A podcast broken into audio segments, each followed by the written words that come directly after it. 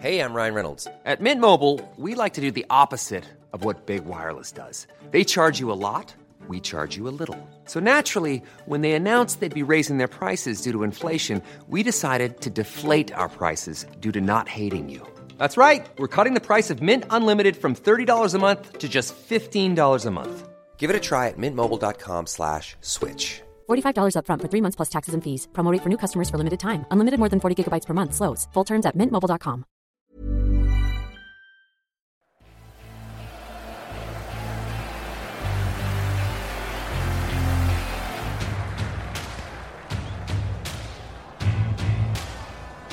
Le Saviez Foot.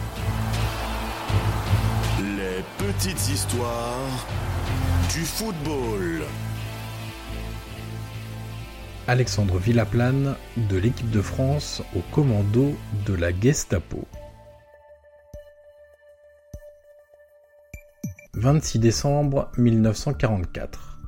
10h35.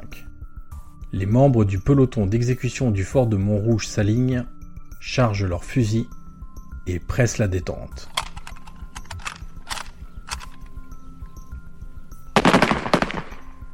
Huit hommes, répartis en trois groupes, tombent au sol.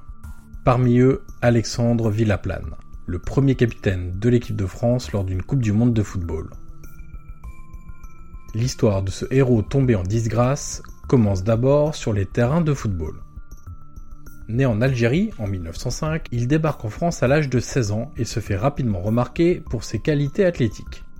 Il fait ses premières armes avec le FC 7 avant d'être repéré par la Fédération française de football et d'intégrer l'équipe de France en 1926.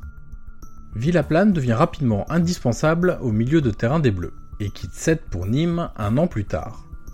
En 1929, il rejoint le Racing Club de Paris. Le club francilien monte un gros projet et Villaplane doit en être la tête de gondole. Pour le convaincre de rejoindre la capitale, le club francilien sait se montrer financièrement généreux. Avide d'argent, Villaplane va découvrir Paris, ses sollicitations, mais aussi ses distractions. Dopé au pari hippique, il dépense sans compter dans les courses de chevaux. En juin 1930, il embarque à bord du SS Verde, direction l'Uruguay, pour la première Coupe du Monde de football. La traversée dure 14 jours et les Bleus sont éliminés dès le premier tour. En 1932, le football se professionnalise et Villaplane choisit encore l'argent en rejoignant un autre club ambitieux, le club d'Antibes. L'idylle ne dure qu'un an en raison de soupçons de matchs truqués. Envoyé à Nice en 1933, ses performances sont au plus bas. Après une courte pige à Bordeaux, il arrête sa carrière en 1935. Débute alors la deuxième vie d'Alexandre Villaplane. Incarcéré à plusieurs reprises pour des paris truqués lors de courses de chevaux ou pour des affaires de grand banditisme, il réapparaît en 1940 à Paris où il s'adonne aux raquettes de juifs et au marché noir. On est loin, mais alors très très loin, des terrains de football. Après un nouveau séjour de quelques semaines en prison pour recel, il rejoint Henri Lafont et Pierre Bonny dans la Carlingue, la Gestapo française. L'unité est installée au 93 rue Lauriston, en plein 16e arrondissement, à quelques pas du Trocadéro. Il est chargé de mater la résistance dans le Périgord au sein d'une brigade créée pour l'occasion, la BNA, la Brigade nord-africaine. Elle est composée d'immigrés maghrébins de France. Villaplane est promu chef de cette brigade par les SS.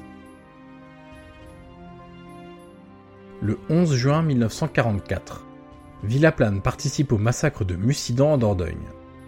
La Gestapo et la brigade nord-africaine fusillent 52 personnes et déportent 115 habitants en représailles à une attaque d'un train allemand en gare de Mussidan.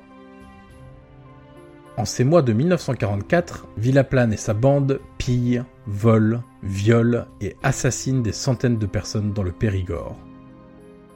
Dicté par son obsession de l'argent, l'ancien capitaine de l'équipe de France se transforme en monstre tortionnaire pour arracher quelques bijoux et billets. Mais le vent tourne. En juin 1944, le grand débarquement en Normandie fait basculer la guerre. En août, Paris est libéré.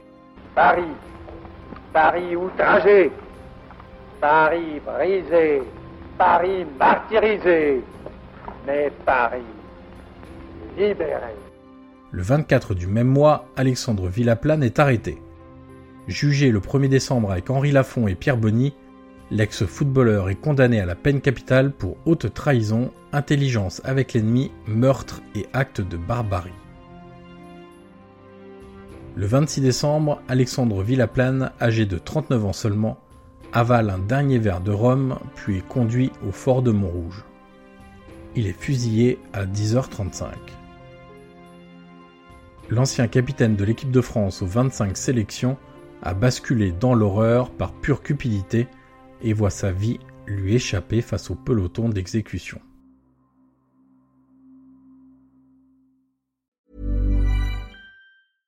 Mom deserves the best, and there's no better place to shop for Mother's Day than Whole Foods Market. They're your destination for unbeatable savings, from premium gifts to show-stopping flowers and irresistible desserts. Start by saving 33% with Prime on all body care and candles. Then get a 15-stem bunch of tulips for just $9.99 each with Prime. Round out Mom's menu with festive rosé, irresistible berry chantilly cake, and more special treats. Come celebrate Mother's Day at Whole Foods Market.